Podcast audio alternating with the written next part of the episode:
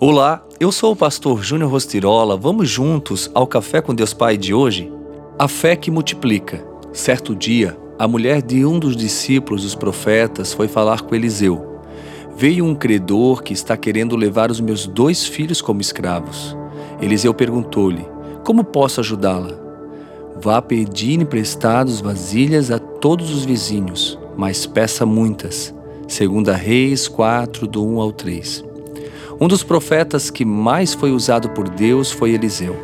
Eu acho incrível realmente a história desse profeta. Quando ele estava na casa da viúva que estava prestes a ver seus filhos serem tomados como escravos, ele a orientou a buscar vasilhas com os vizinhos. Indiretamente, a fé daquela mulher estava sendo medida, uma vez que, ao reunir todas as vasilhas, o óleo multiplicou na medida exata para deixar cada vasilha cheia. É muito importante tanto observar que se ela tivesse conseguido mais recipientes, teria mais óleo. Assim como se houvesse trazido menos, menor seria a quantidade de óleo multiplicada. Da mesma forma que agiu na vida daquela viúva, Deus não quer trazer só um pouquinho de unção à sua vida, mas fazê-la transbordar. A mulher teve um milagre alcançado depois que uma palavra foi liberada, e sua atitude contribuiu para o cumprimento daquela palavra. No entanto, há outro detalhe que também chama a nossa atenção no texto. O fato de o falecido marido ser reconhecido como alguém temente ao Senhor. Aquele homem havia deixado mulher e filho, também tementes a Deus. A herança deixada por ele estava em uma situação realmente difícil. Mas o profeta de Deus age em reconhecimento à fidelidade daquele homem em vida e de sua família.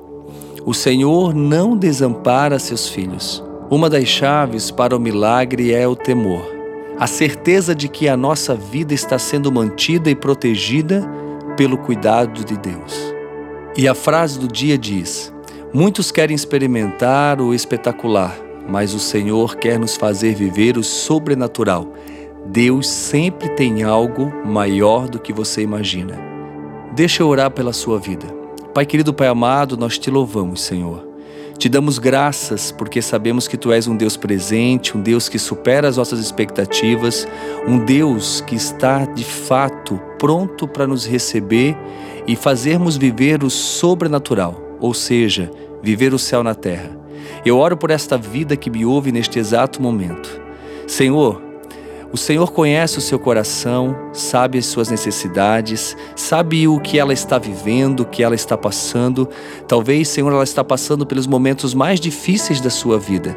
Assim como aquela mulher estava de fato viúva com os dois filhos, Senhor, prestes a ser entregue como escravos pela dívida que o marido deixou. Mas o profeta foi de fato importante na vida dela, aonde deu uma palavra, deu um horizonte, deu de fato uma oportunidade para que ela pudesse viver o sobrenatural. E assim como ela obedeceu, o sobrenatural aconteceu na sua vida. Não faltou azeite, ela pagou a dívida e ainda sobrou para ela viver para o resto da vida. Eu oro para que esta vida que me ouve neste exato momento viva da mesma forma. Aquilo que está em falta, que o Senhor possa multiplicar. Aquilo que está em ruínas, que o Senhor venha restaurar. Aquilo que está, Senhor, levando esta vida a uma angústia, uma tristeza, que o Senhor venha renovar.